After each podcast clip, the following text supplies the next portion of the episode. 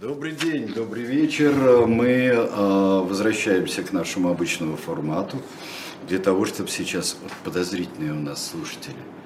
Вот подозрительный вот Саша спрашивает, а почему вы выбрали именно эту историю? Сейчас бы сочинить какой-нибудь юбилей или аналогию какую-нибудь. Угу. Или что-нибудь еще. Напоминает мне инструктаж Модеста Матвеевича Комноедова, да? Угу. Если в Виварии надзиратель пьет чай, немедленно прекратить. Были сигналы, не чай он там пьет. Ну да, да, да, да. А чай ли это? Не всегда, сразу скажем, да, здесь. А, ну что же, замечательная история 1887 а, года, насколько я понимаю. Российская империя, фальсификация товаров. Фальсификация товаров, товара. имитация товарного знака, скажем так. Да, Абибас. Да, Абибас, это я вспоминал на протяжении всего того времени, что, значит, я к передаче готовился. Конечно, Абибас, это все, так сказать, э, хорошо знакомо людям, заставшим э, эти годы. Ну, а самое главное, что э, не этого века и даже не предыдущего изобретения подделка товаров. И более того, э, ну вот э, встретились мне примеры того, когда в XIX веке обсуждалась подделка товаров, которые, как кажется, ну и подделать невозможно. Например, дело, когда целая семья, там вместе с прислугой и все прочее, семья купеческая, почувствовала недомогание после употребления хлеба что можно подмешать в муку. Да что угодно. А вот оказывается, что в муке гипс находился, причем в довольно больших количествах. 5 э, фунтов на пут.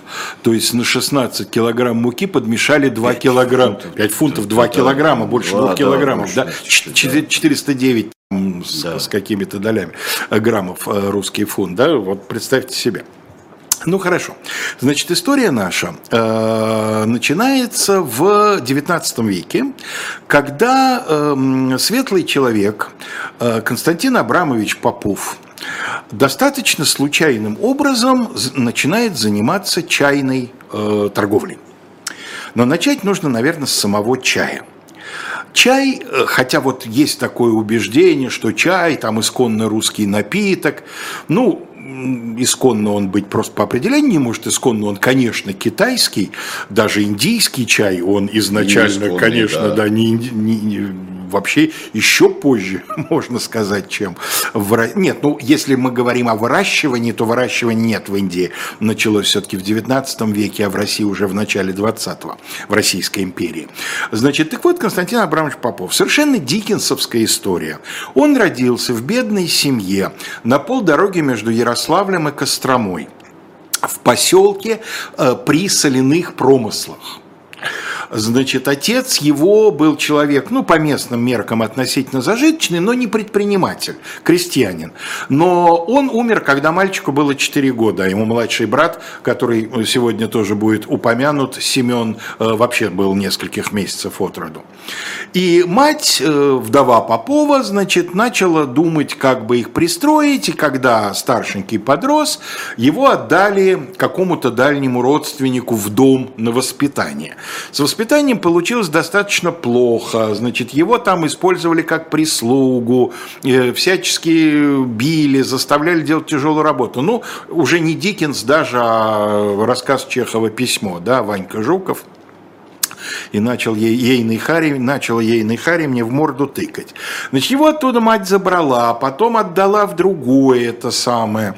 Э, меня совершенно поразил рассказ, это записано по воспоминаниям самого Константина Попова-старшего, э, что э, он как-то, будучи лет 11 от роду, совершенно вот изнемог от тех условий, в которых он находился, и решил сбежать домой. Он мелом написал «Не ищите меня, я ушел домой», и в лютый мороз, не имея хорошей одежды, пошел домой, а идти ему было более 30 верст И он практически замерзал под утро где-то в пути. У него потом там долго-долго лечили. Думали, что даже придется кисти рук отнять, настолько сильно он обморозился. Но, слава богу, дело обошлось. Ну и э, случайный проезжал какой-то вот крестьянин на э, своих санях, увидел его, подобрал. То есть, если бы не этот случайный человек, то, скорее всего, чайной империи Попова просто-напросто не было бы. В конечном итоге его определили в мальчики в Петербург. Там он тоже долго мыкался, значит, его там травили дети хозяйские и все прочее, но значит, благодаря тому, что он был человеком очень ответственным и очень тянулся к грамоте. Значит, э, попросил, умолил, чтобы его научили писать и читать. Э, где-то достал учебник арифметики для гимназии с помощью какого-то там соседа, сам в нем разобрался. То есть это действительно человек, которому, ну что называется, вот дана была сила характера и талант для того, чтобы выбиться из того, в общем, ну совершенно ничтожного положения, в котором он родился. И в конечном итоге его хозяин, у которого он работал уже став взрослым молодым человеком, решил, помимо всего прочего, открыть и чайное дело. И вот отрядил его приказчиком по чаю. И он настолько хорошо разобрался во всех эм, значит, вопросах, связанных с поставками чая, его хранением, упаковкой, сортировкой, продажей, он эм, искал средства для того, чтобы найти, начать какое-то свое собственное дело, и понял, что он в Петербурге их не заработает. И он опять решил возвращаться э, на родину, туда, в Ярославскую губернию, и совершенно... В Петербурге, случай... потому что много конкурентов, много... Черт его знает. В общем, он в какой-то момент пришел к выводу, что ему, что ему не дорого жить, естественно, там. Ну, да.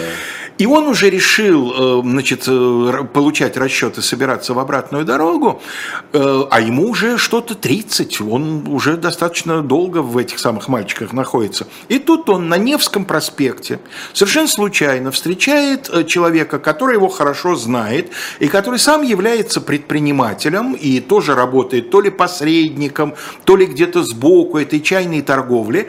Они разговорились, тот говорит, Попов, я вот решил, значит, домой возвращаться, общаться.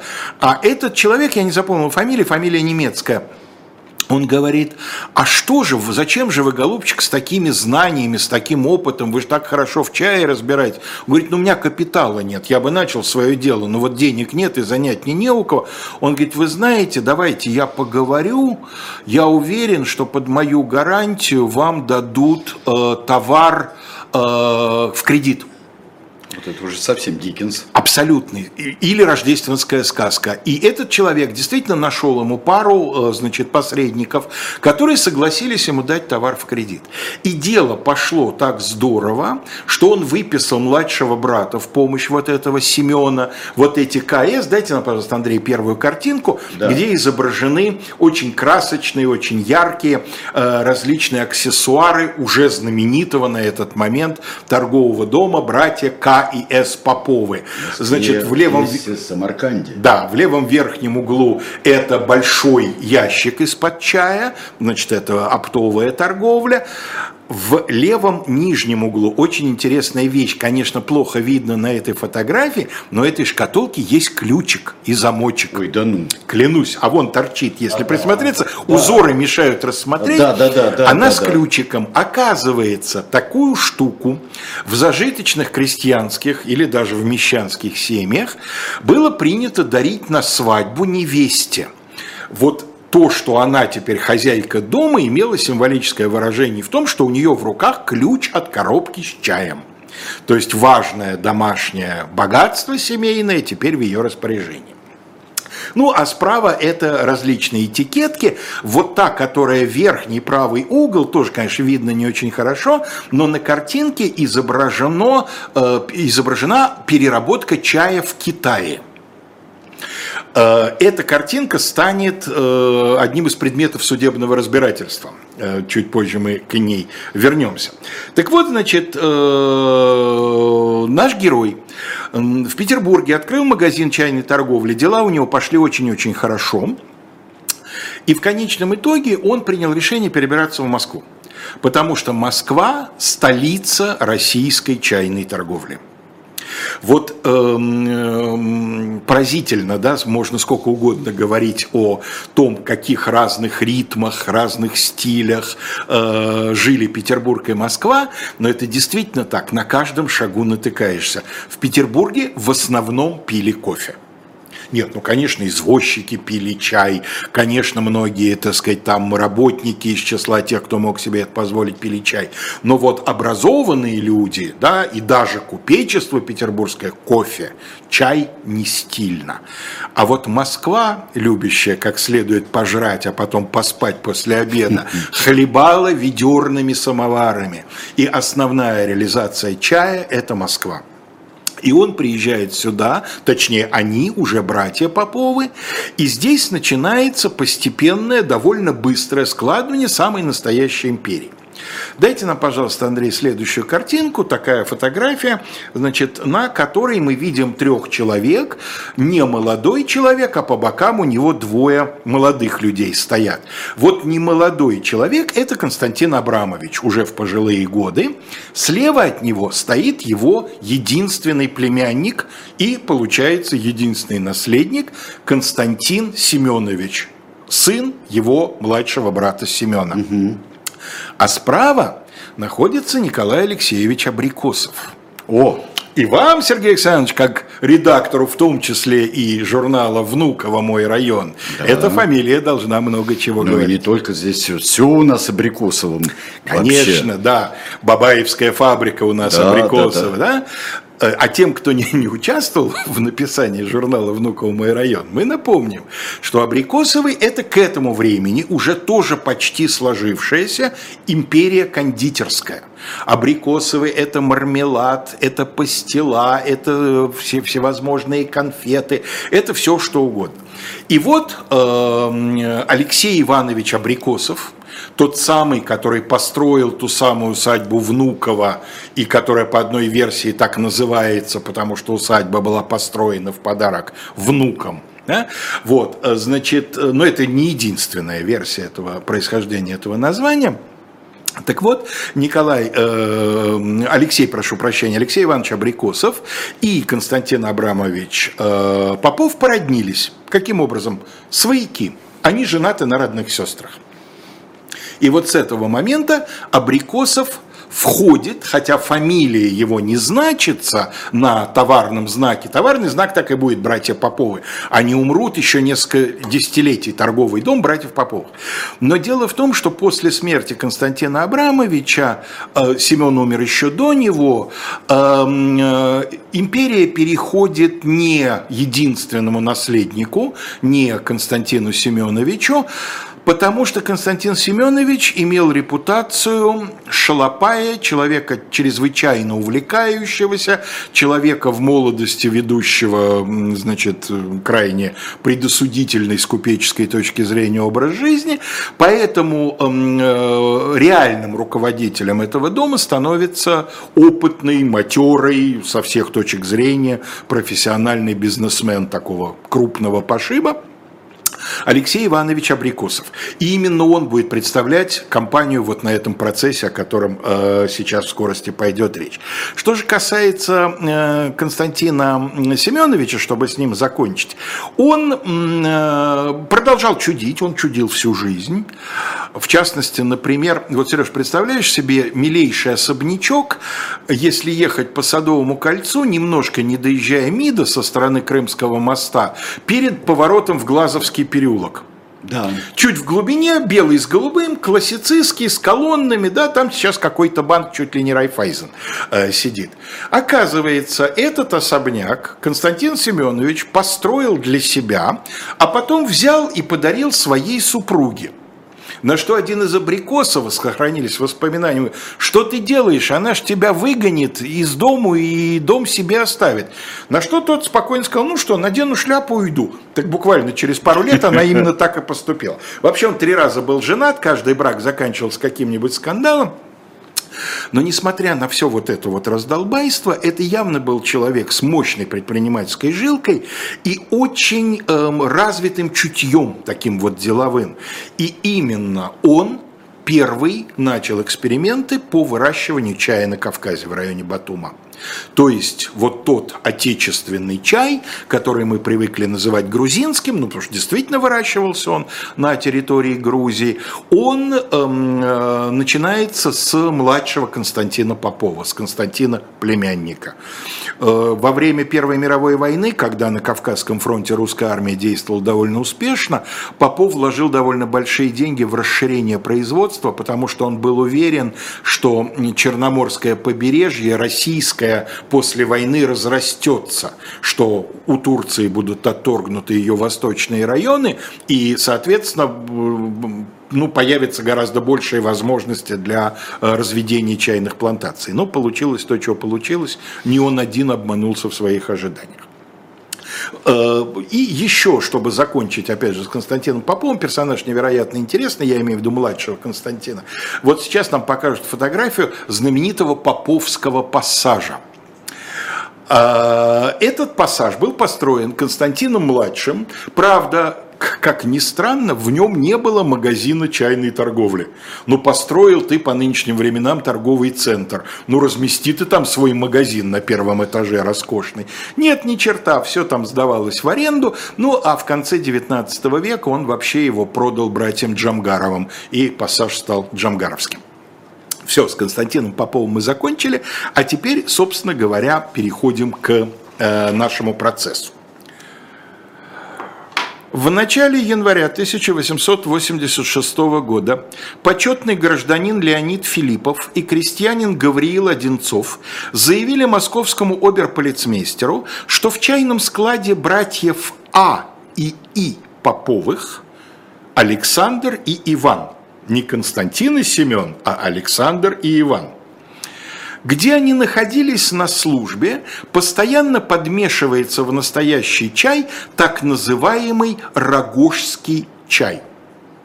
И в подтверждение своего заявления сослались, что в складе имеется в данное время три бочки такого рогожского чая весом по 30 пудов в каждой бочке. Ну, 30 пудов почти полтонны, 480 килограммов, да? Значит, полторы тонны рогожского чая. Что это? Что это?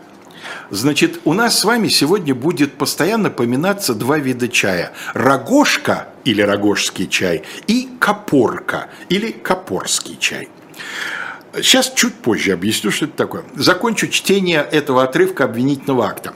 Вследствие всего 8 января чинами московской сыскной полиции, сыскной, в Москве уже есть сыскная полиция, то есть уголовный розыск, отдельный от обычной полиции, и занимается сыскная, естественно, важнейшими делами, поскольку штат ее пока очень маленький, да, это еще не легендарный Мур, это его эмбрион. Чинами московской сыскной полиции в помещении чайного склада торгового дома А и И Поповой был произведен внезапный обыск, причем были найдены в холодной кладовой три ящика, зажитые, зашитые в рогожу, обвязанные веревками весом 25 пудов, две бочки приблизительно 40-ведерной емкости, напомним, ведро – это мера объема жидких тел в Российской империи, 12,3 литра – упакованные таким же образом весом 43 пуда 20 фунтов. По вскрытии этих ящиков и бочек они оказались наполненными копорской травой, называемой также Иван чаем. А, вот, значит, э, дайте нам, пожалуйста, следующую, Андрей, картинку. Она состоит из двух частей.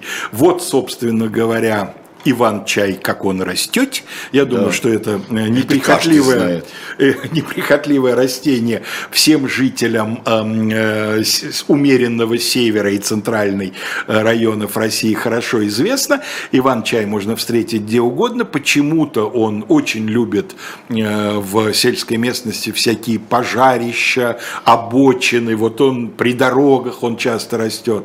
Вот. Цветет практически все лето таким замечательным замечательным розово-сиреневым цветом, радует глаз, а внизу это то, что из него приготавливают. Вот это тот самый копорский чай. Почему копорский? Копорье – это э, старинный городок, э, так сказать, в районе нынешнего Петербурга, да? Ну да, ямы Копорье. Ямы Копорье, конечно, ям... Просто... Карела с уездом, ямы Копорье. Да. Оказывается, Э, производство этого фальсифицированного копорского чая, то есть копорский это чай, он нормальный, он, он используется как фальсификат настоящего чая. Так вот, производство этого фальсификата было в основном сосредоточено в районе Петербурга. Почему? Не знаю. Это многое объясняет. Это многое объясняет многое объясняет, это правда, но факт остается фактом, что даже один из поставщиков, который будет третьим обвиняемым наряду с братьями Поповыми на нашем процессе, он тоже живет под Петербургом, он оттуда осуществлял поставки. А вот главным центром производства рогожского чая является Москва. Рогожский чай – это спитой чай – а? Это чай, который скупали по всем многочисленным чайным, трактирам, гостиницам и прочим, так сказать, местам, где собирались в большом количестве чаи, чаехлебы, после чего его сушили. А, Еще одна версия, точнее, версии, почему он рогожский, две – Одна, что центр производства Рогожская застава, Рогожская слобода, вот это вот бывшая Ямская, э, которую потом обильно населили старообрядцы, и вот якобы на Рогожке основной, основные были, значит, э, силы и средства по производству этого самого спитого чая. А вторая версия, что его сушили на Рогожах, его получали, естественно, забирали во влажном виде, сушили на рогожах, добавляли чего-нибудь для крепости. Некоторые наиболее отважные и, я бы сказал, э, отмороженные, э, даже купоросу добавляли. С, с купоросом оно должно было ядрено заходить. И этот рогожский чай тоже был в нелегальном обороте. В нелегальном, потому что и производство копорского чая, и производство рогожского чая было категорически запрещено Вплоть до того, что сам факт обнаружения промышленных количеств того или другого, это уже к мировому судье. Это уже по нынешним временам административный а протокол. А запрещалось э, выдавать его за чай. А дело в том... Или или, если ты честно продаешь это, у меня вот рагурский Дело в том, что напиток. Э, опыт XIX века показал, что ни на что другое, кроме как на фальсификат, рогожский чай не годится. Потому что покупать его на напиток промышленными партиями бессмысленно, при том, что он растет на, на каждом, так сказать, пустыре. Ну кто же будет платить свою копеечку? Имеет смысл только покупка промышленных партий, и цены, которые есть, и они будут в обвинительном акте звучать, цены звучат для промышленных партий. Пут копорского чая стоит 3 серебряных рубля. Пут 16 килограмм. Можете представить объем сушеной травы в пут – я думаю, что вот всю нашу студию можно было бы заполнить под потолок. Вот это стоит всего 3 рубля. Я сразу себе представил там гигантскую компостную яму да. или что-нибудь, что вот Сколько ой. Поэтому оборот этих двух товаров, он сразу влечет административное правонарушение за собой, потому что понятно, что он может использоваться только для фальсификата. Обратим внимание на то, что дело начинается с того, что в полицию добровольно являются двое служащих братьев Поповых Александра и Ивана. Чтобы мы не путались, я их буду называть Поповыми вторыми. Или Поповыми другими, другими да, да. Как Иловайский одиннадцатый, да, был в ну Отечественную ну, да. войну 12 -го года. Вот это вот. И сразу хочу сказать, что когда а практически во всех материалах, которые я читал вчера и сегодня, этот процесс изображается как битва добра со злом. Вот есть хорошие К и С, вот есть плохие А и И, которые mm-hmm. фальсифицировали их товар, подделывали их этикетки и вообще всячески себя за них выдавали. А, на самом деле там все сложнее. И в этом процессе очень отчетливо видно, что он весь от начала и до конца спровоцирован К и С Поповыми фирмой, ну, то есть Абрикосовым, Абрикосовым и его сотрудниками. А, и, конечно, этих людей подкупили. Конечно, вот эти двое заявителей, почетный гражданин Леонид Филиппов и крестьянин Гавриил Одинцов, это перекупленные Поповыми первыми служащие Поповых вторых. Есть, и они далеко а не а первые. есть доказательства? Вас. Ну а как еще иначе это может быть? Вот представь себе, ты приказчик, ты работаешь, работаешь не один год у хозяина, знаешь этого хозяина многие тайны, в том числе и уголовно наказуемые, да? И ты вот так вдруг ни с того ни с сего пришел в полицию и начал каяться, понимая, что на самом деле и тебе может, в общем, боком-то прилететь. Ну, конечно, ты этим знанием захочешь распорядиться так, чтобы у тебя в кармане зашуршало. Да, но знание о подлинных вещах. Да, да, да, знание о подлинных вещах. Значит, предыстория этого вопроса такая. Ну, мы сейчас должны прерваться на да -да. некоторое время, а потом, собственно, процесс.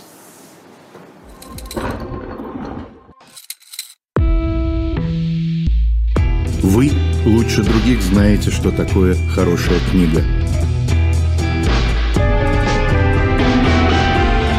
Мы лучше других знаем, где ее можно купить.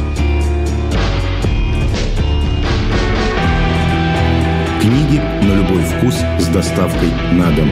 Интернет-магазин «Шоп Дилетант Медиа».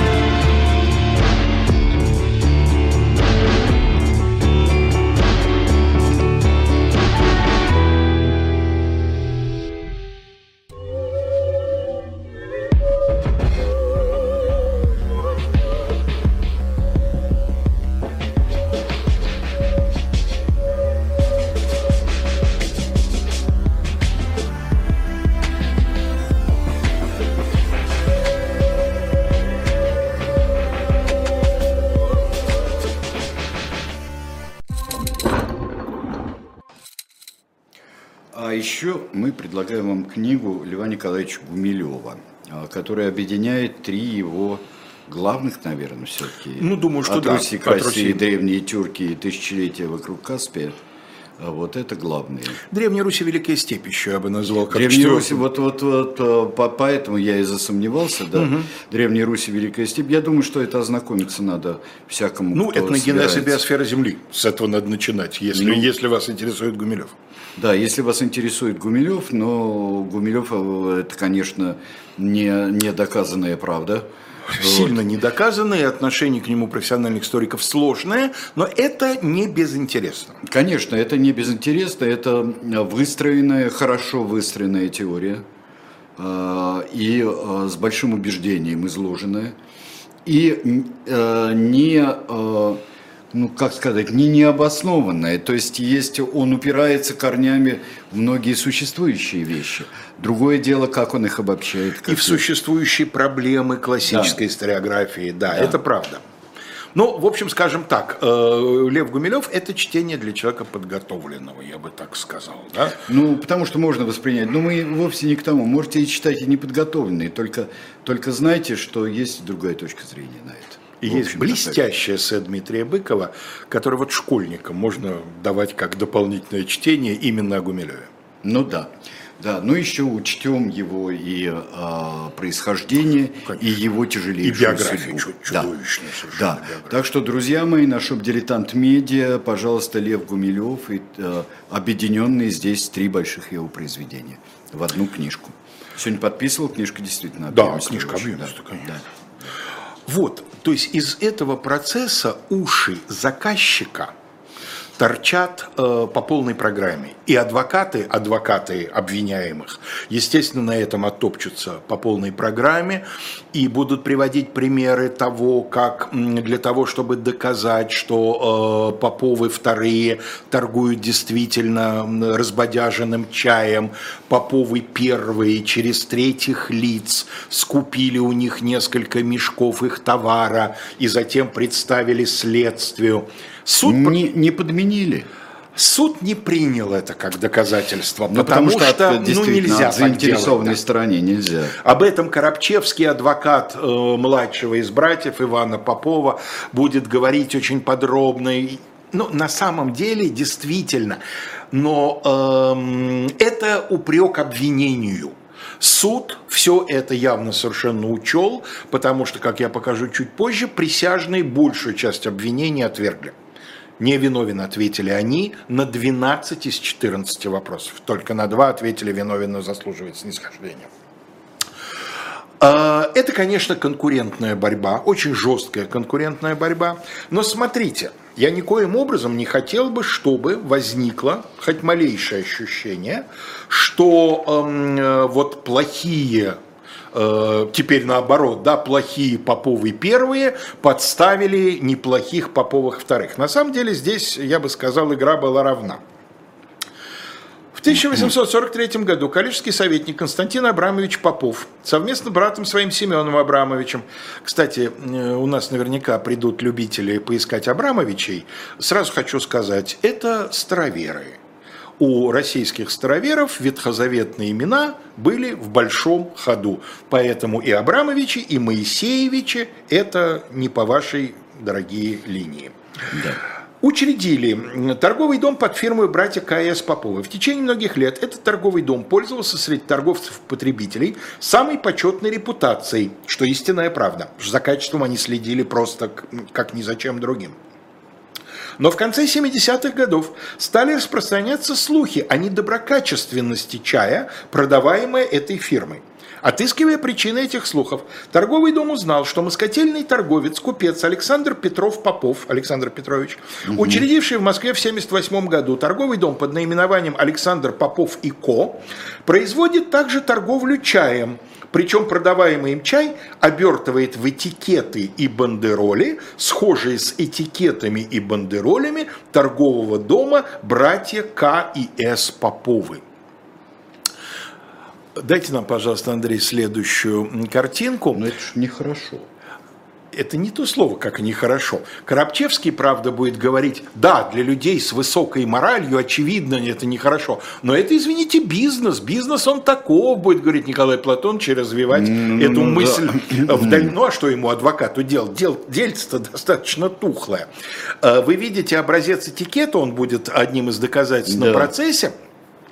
Братья Поповы, Поповы первые, Это когда я. все это начнется, будут в газетах, там, где реклама, публиковать эти образцы. Забота о потребителях. Нормальная И совершенно. забота о своей репутации. Ну, Смотрите, ребята, да. вот как, вот по каким признакам вы можете отличить, что это наша продукция. Мне это сразу напомнило из 90-х еще один эпизод. Рекламу водки Если Рас- я- да, Распутин, да, да, конечно, да. то же самое. Да. Только здесь без юморка и без подмигиваний. Да. Что, собственно говоря, делали Поповы? Они делали, Поповы вторые, они делали практически такую же этикетку. Ну, например, вот помнишь, я говорил, да, что эм, изображенная там на этикетке настоящих Поповых э, переработка чая в Китае, да? У вторых Поповых будет точно такая же гравюра, только развернута в обратную сторону. Они ребята опытные, у них дым из трубы в другую сторону, рабочие смотрят в другую сторону, То склад есть они справа как бы не обманывают. мы же вам все показали, у нас не точно такая же этикетка, говорят они. И буквы КС, Поповы КС, у них тоже крупно на их этикетках. Но меленько-меленько подписано, что КС означают контора и склад. Чудно. То есть они, конечно, безусловно, работали под первых Поповых. И э, то, что присяжные старшему из обвиняемых Поповых вынесли таки обвинительный вердикт, потому что присяжные это все очень хорошо поняли. А при коллегия присяжных, надо сказать, по тем временам была подобрана совершенно, что называется, исключительно Смотрите, почетный гражданин, мещанин, действительный студент, то есть закончивший университет по второму разряду, купец, мещанин, купец, подпоручик, инженер-технолог, коллежский регистратор, почетный, поч- э, потомственный почетный гражданин, мещанин, статский советник, в запасных купец, коллежский асессор. Ни одного крестьянина, ни одного извозчика. Все люди образованные, все люди как минимум с незаконченным гимназическим образованием. Ну, про мещан не знаем, но их здесь всего двое. Остальное чиновники, офицер, выпускник университета, потомственный почетный гражданин, то есть, скорее всего, тоже предприниматель, но не записывающийся в купечество. Эм, Продолжим. Да, еще из филологических находок, э, помимо этикетов и бандеролей, ну, этикет, понятно, этикетка, я встретил еще слово в обвинительном акте «сорочка». И Икая полез вдаль. Думаю, ну хорошо, а сорочка-то применительно к чайной торговле, что такое? И обнаружил, что помимо того, что сорочкой называется всякого рода одежда, и еще там есть несколько очень интересных значений, сорочкой назывался полотняный чехол на ящик с товаром. Вот когда на ящик ага. сверху еще надевали чехол, как правило, с какими-то там фирменными указаниями, вот это называлось сорочкой. Ввиду сего, по заявлению торгового дома братья К.С. Поповы, в 80-м году производилось полицейское дознание, а потом и предварительное следствие об употреблении торговым домом Александр Попов и Ко поддельных этикетов и бандеролей. Но дело это по определению Московского окружного суда 28 июля того же года было прекращено на том основании, что между этикетами и бандеролями, употреблявшимися Александром Поповым и торговым домом братья К.С. Поповы, не было обнаружено полного тождества. Вот на самом деле дело все так далеко зашло, потому что им дважды сошло срок. Первый раз сошло полностью, Московский окружной суд согласился с тем, что, ну, смотрите, дым-то в другую сторону. В другую сторону, Ну, а да. а смотрите, КС-то подписано же, что это контора и склад. Ну да, очень меленько подписано, но подписано же. То есть в первом э, случае Московский окружной суд и зашел, исходил из того, что только полное тождество является мошенничеством. Интересно. После такого исхода этого дела торговый дом братья К.С. Поповы нашел нужным изменить свои этикеты и бандероли. И в 1982 году и спросил у Департамента торговли и мануфактур разрешение на употребление нового рисунка на этикетах и бандеролях. Надо было согласовывать, оказывается. Нельзя было просто так рисовать.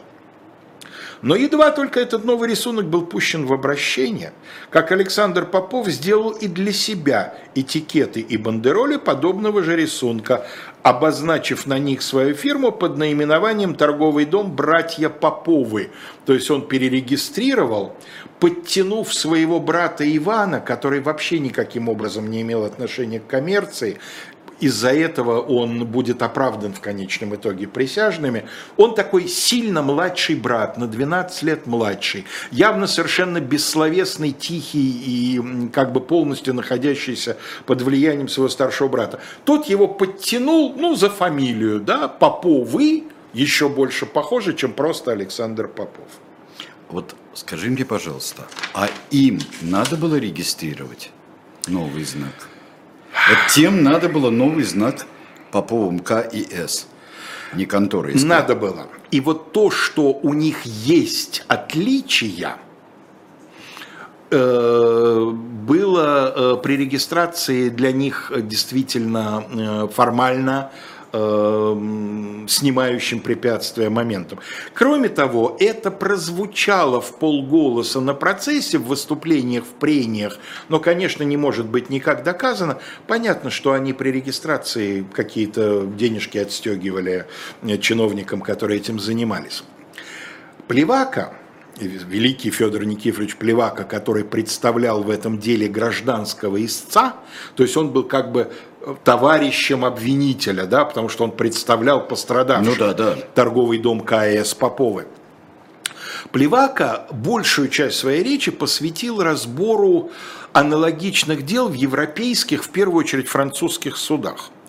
Вообще вот э, сколько я профессионально занимаюсь, в том числе Федором Никифоровичем Плевака, не устаю восхищаться тем, какой он разный. Вот знаменитый Плевака – это Плевака трибун, громовержец, это Плевака либо, значит, взывающий к милосердию, либо взывающий там к мести, к наказанию – Тут спокойный, грамотный юрист. Дело-то другое. Дело другое. другое Это конечно, же не обвинение да. в убийстве из ревности, да, или э, не обвинение там крестьян в бунте против совершенно взорвавшегося помещика. Дело-то тонкое, юридическое. И Плевака, который великолепно знал два иностранных языка немецкий и французский, несмотря на его мужиковатую внешность, он был очень ой, образованным ой, человеком. Надо, да, это... да, да, а, да. А, кстати, он пользовался тем, что он, у него такой был простоват. Конечно, да? конечно. Его поэтому в Москве именно Москва и любила, да. Петербург – это фронтоватый, буквально сошедший только что со сцены Коробчевский, Да. а наш московский народный облакат, на нем и фраг сидит криво, и хотя он шит у дорогого портного, но он уже на второй день кажется поношенным, и это еще более теплое чувство к нему вызывало народный, да, народному адвокату Плеваки писали ему письма, и письма доходили к нему на Новинский бульвар. Так вот, Плевака э, привел несколько э, очень громких судебных дел, причем эм, э, из, из этого следует, что на самом деле в той же Франции чрезвычайно распространенная вещь. Например, мне запомнилось э, два дела, он пять или шесть там э, приводит в качестве примеров. Ликер Шартрес и вдова Клико. Некий прохиндей, пользуясь тем, что Клико уже раскрученный бренд, нашел себе партнера по фамилии Клико, чуть ли, чуть ли не в Швейцарии, который не имел вообще никакого отношения к бизнесу, не говоря уже о виноделии. Но он его именно за фамилию взял себе в э, партнеры, перерегистрировал товарный знак так, что Клико вышло на первый план и начал продавать шмурдяк. Ой. А, Правда, и Коробчевский, отвечая Плеваке, будет же дуэль, дуэль двух великих, а, Коробчевский, отвечая Плеваке, говорит, вот мой высокоученый процессуальный оппонент нам привел, значит, примеры из э, европейской судебной практики, но обратите внимание, там, чем все суды заканчиваются, и он прав, действительно, и Плевака это не скрыл, там все суды заканчивались запретом использовать наименование, но никакого наказания. Хотите наказания, идите с гражданским иском в э, гражданский процесс и требуйте компенсацию э, и возмещение вреда. Но это очень тяжело будет доказывать в гражданском процессе, потому что там же нужна конкретная сумма. А как вы посчитаете ущерб? Никак не посчитаете. Невозможно это практически в то время. Это сегодня, когда каждая бутылка отслеживается, да, благодаря системе это теоретически можно сделать. А тогда как вы определите объем производства? Как вы определите объем вот этого самого э, шмурдяка, выброшенного на рынок? Никак не определить. А, а у нас, говорит Коробчевский, у нас каторга грозит за это. Ну, насчет каторги он преувеличил, председатель его оборвал. Но так или иначе, вот, пожалуйста, нам э, Александр сейчас, Андрей, извините, дает, значит, обложку. Э, Сразу же по горячим следам, по окончании процесса, в мае 88 года издательство Московского университета выпустило вот это самое дело братьев Александра Ивана Поповых. Абсолютно уверен, что и здесь торчат уши К и С. Дело в том, что торговый дом КС Поповы для университета имел 10 именных стипендий для нуждающихся студентов, и поэтому понятно, почему сразу, буквально через несколько дней после процесса, именно в университетской типографии была напечатана эта брошюра. Это часть их пиар, как бы, компании, связанной с этим процессом. А, Дело действительно было тухлое, потому что э, у э, Поповых при обыске, обыск тоже был проведен, рота солдат оцепила помещение эм, э, э, торгового дома Поповых вторых в одном из переулков недалеко от Мясницкой. Они еще и селились-то в знаменитых чайных местах, Ну, конечно. в 100 метрах от знаменитого Перловского магазина. Перловского. Конечно. Вот вы спрашивали, это Перловский магазин. На Мясницкой Перловский, да, Да, да, да, да. ну легендарные чай-торговцы Перловы, да, конечно. Вообще на чае ведь очень много кто поднялся. А вот я вырос на Усачевке. Э, Улица Усачева названа в честь э, одного из купцов Усачевых, которые тоже в свое время поднялись на чайной торговле. И именно Москва, конечно, именно Москва, она действительно э, столица, чайная столица России в это время. А, так вот, во время обыска было обнаружено огромное количество и рогожского чая, и копорского чая, а еще фальсификаты лекарств, косметических средств, и тоже все, упаковка почти неотличима от более известных фирм. Как доказательство присяжные это потом исключат, ну, потому что не имеет отношения к делу. Но они же ушами слышали это все. Когда судья говорит, присяжные, вы не должны там это принимать во внимание. Но это присяжные, ну, это присяжные будут решать, принимать им это во внимание или нет. Они все это слышали. То есть убийственное для Поповых, они были, конечно, Поповы вторые ужасно беспечны. У них это все на виду они настолько от двух удачных попыток уйти отсюда, а вторая была, э, значит, тоже, можно сказать, удачной, потому что во втором случае, когда, опять же, Поповы первые на них наябедничали, то Поповы вторые э, были наказаны, ну как, по 200 рублей штраф. А к вопросу об их доходах – об этом прокурор очень хорошо, Горнберг сказал в своей речи, он говорит, смотрите, они никому особенно не известны, да? А вот за те годы, что они начали изображать из себя вторых Поповых, они в десятки раз увеличили свой капитал. Так вот, э, значит, они бодяжили чай в следующей пропорции. 9 частей нормального чая – и две части копорки и рогожки. Вроде немного, но дело в том, что стоимость даже недорогого настоящего чая в 30 раз больше, чем рогожки. То есть такое небольшое вкрапление, скажем, рогожки. Ну как небольшое? Одна четырехсполовинная, не так уж мало получается, да? На, ну, фу, да, на фунт да. получается ну, около ну, 100 грамм. Ну такой, не, ну не полный, ну не половина, ну, да? Это Но это рублики большой, и рублики. Это огромный доход. Это рублики, десяточки, сотенки, а на самом деле десятки тысячонок, конечно потому что оборот, э, годовой оборот у настоящих, у первых поповых, скажем так, годовой оборот у первых поповых э, в это время достигал полутора миллионов рублей серебром в год. Ну, какой объем это? И у этих поповых, видимо, объемы тоже были очень немаленькие.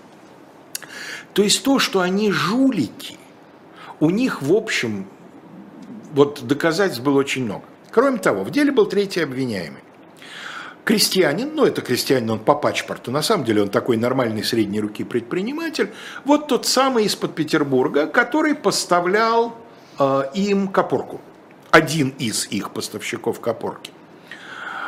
Когда его, э, ему предъявило обвинение, еще следствие, еще до суда, он вдруг сказал так, я себя виновным не признаю, но я все расскажу.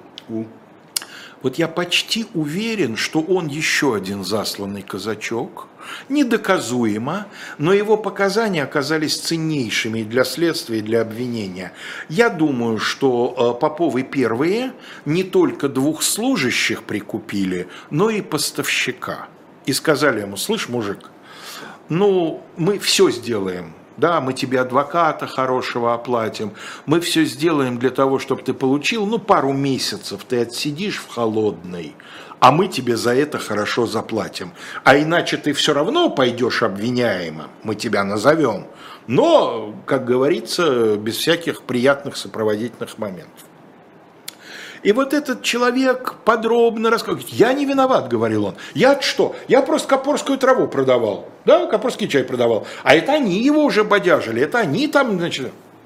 Ну и, в общем, присяжные с этим согласились, и действительно ему определили там несколько недель э, тюремного наказания. Можно сказать, что он от наказания э, ушел, по сути. За все ответил старший Александр Попов. А, Адвокаты а, защищали двух братьев, младшего защищал Коробчевский, старшего защищал известный в то время эм, в э, Москве адвокат Витольд Иванович Высоцкий. Почему такое интересное распределение? Старшему брату грозит гораздо больше, а гораздо более знаменитый, гораздо более, конечно, дорогой петербургский столичный адвокат Коробчевский защищает младшего брата. Я думаю, что это психология. Я думаю, что старший брат относился к младшему как к сыну. Он действительно на процессе сам взял все на себя и постоянно говорил, младший ни при чем, младший ничего не знал, младший тут вообще не при делах. И наверняка это он настоял на том, чтобы светила российская адвокатура защищала младшего. Он его закрыл своей широкой спиной. Жулик-то он жулик, конечно, но это не значит, что он человек плохой и что он брат негодный. Вот. А, интересно, подумал я, нигде мне не встречается, да, значит, за все ответил старший, и ответил он ну, по тем временам достаточно серьезной мерой э, лишение всех особенных прав, то есть все, что ему давало его купеческое звание, он купец первой гильдии, все его там медали, которые у него были за благотворительную деятельность и так далее, все эти права изымались, и э, э, ссылка, бессрочная ссылка в Томскую губернию. Он не, не старик, но и не мальчик, ему за 40. 40 лет ему в, день, в год процесса в 88-м. Как у него там сложилась жизнь, честно говоря, не знаю. Думаю, посмотрю-ка я кассацию. И нашел в следующем 89 году. Конечно, Высоцкий подал кассационную жалобу, и она была рассмотрена э, Сенатом каждый раз говорю одно и то же. Какое же я получаю удовольствие, когда я читаю сенатские заключения по этим делам. Тем более, что здесь заключение давал обер-прокурор Сената Анатолий Федорович Кони. Э, дайте, компания, какая да. компания, Андрей, дайте нам, пожалуйста, следующую картинку. Значит, сейчас мы увидим, к сожалению, очень плохого качества, но другого качества просто нет. Это Владимир Нилович Лавров, председательствующий в процессе, много лет, председатель Московского окружного суда, около 20 лет, очень темпераментный, нервный, быстрый человек, увлекающийся судья. Как только интересное дело, он отталкивал своих заместителей и брал его себе. И вот здесь он тоже так поступил. Следующая картинка у нас будет, Андрей двойной портрет слева, ну, кто нас давно смотрит, уже наизусть знают эти лица, слева Плевака, справа Коробчевский. И дайте нам следующую, пожалуйста, картинку. Извините, ну вот последняя сегодня картинка, знаменитый портрет Анатолия Федоровича Кони. А, Высоцкий, думаю, что Коробчевский ему помогал, накатал кассационную жалобу аж из семи пунктов, что с его точки зрения было сделано не так. Просто для примера – а как ему отвечает Кони?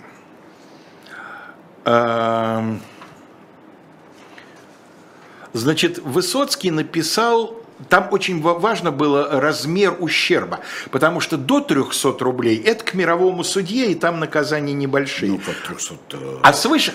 Так вот, Высоцкий говорит, а зачем вы все в кучу свалили? Нужно было каждую продажу рассматривать как отдельное преступление – то есть несколько десятков тысяч. Ага, ну, по, по, по да, копеечке, по, да. Ну, там по рублику. Ну да. Указание Попова на то, что деяние его составляет ряд отдельных случаев продажи, то есть совокупность преступлений, причем не установлено, чтобы размер обманного похищения превышал в каждом случае 300 рублей, не заслуживает уважения – Деяние его в том виде, как оно установлено решением присяжных заседателей, было результатом одного и того же преступного намерения и направлено к одной и той же цели, которая достигалась одним и тем же способом. Одно продолжающееся преступление, причем то обстоятельство, что прибыль от этого преступления извлекалась не одновременно, а последовательно от разных покупателей, не может иметь влияния на изменение такого его характера. Четко, ясно, понятно, уважительно. Вы нам писали, мы вам ответим. Ну да. Трудно усмотреть в этом разные намерения. Вдруг импульсивные какие-то действия. Да, да а давайте и сегодня Поповых ограбим. Да. Мы это вчера не планировали, а сегодня спонтанно вчера решили. Да, сегодня да. будет 3,5. Да, да, да. да. Ага. Ну, в результате э, торговый дом Поповых вторых накрылся медным тазом, потому что потом еще будет гражданский иск, с них еще и денег снимут, плюс старшего, старший уехал Сибирь осваивать. Вот. Эм, но э, Поповы первые расчистили, точнее их наследники, конечно, расчистили. Коробчевский Абрикосова спрашивал в процессе, вот вы же Абрикосов, вы же не Попов, почему вы здесь? Ну, это уже от бессилия, потому что на самом деле, а почему член правления официальный, официально он не был председателем, но он был официально членом правления. Почему член правления не может представлять юридическое лицо в судебном процессе? А что у Коробчевского было? Ну, я понимаю, что он выполнял свою работу, он э, э делал свое дело – А каков у него был, в общем-то, запал? У него был какой-то? А запал был Что такой, э, многое некрасиво, но это бизнес. А, вот- вот Закон то, не нарушен, говорили, да. Закон не нарушен, нарушены нравственные правила, но, господа, а кроме того, и это, кстати, у Высоцкого и у Коробчевского прозвучит, смотрите, они же предлагали товар гораздо дешевле, чем у Поповых. Да, он разбодяженный, да, он более низкого качества. Высоцкий прямо признал, что он разбодяженный, Коробчевский сопротивлялся. Но таким образом товар, пусть и более низкого качества, но зато стал доступным для потребителя.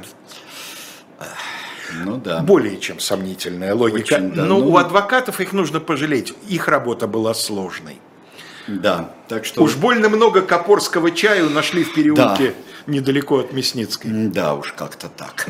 Спасибо большое. Э, Нас ждет следующий четверг новое дело. Конечно. Новое дело. Да, у нас так будет называться. Новое дело какое-нибудь. Сейчас же у вас особое мнение. Николай Петров, Антон Орех а, будет у Николая Петрова, политолога, будет а, брать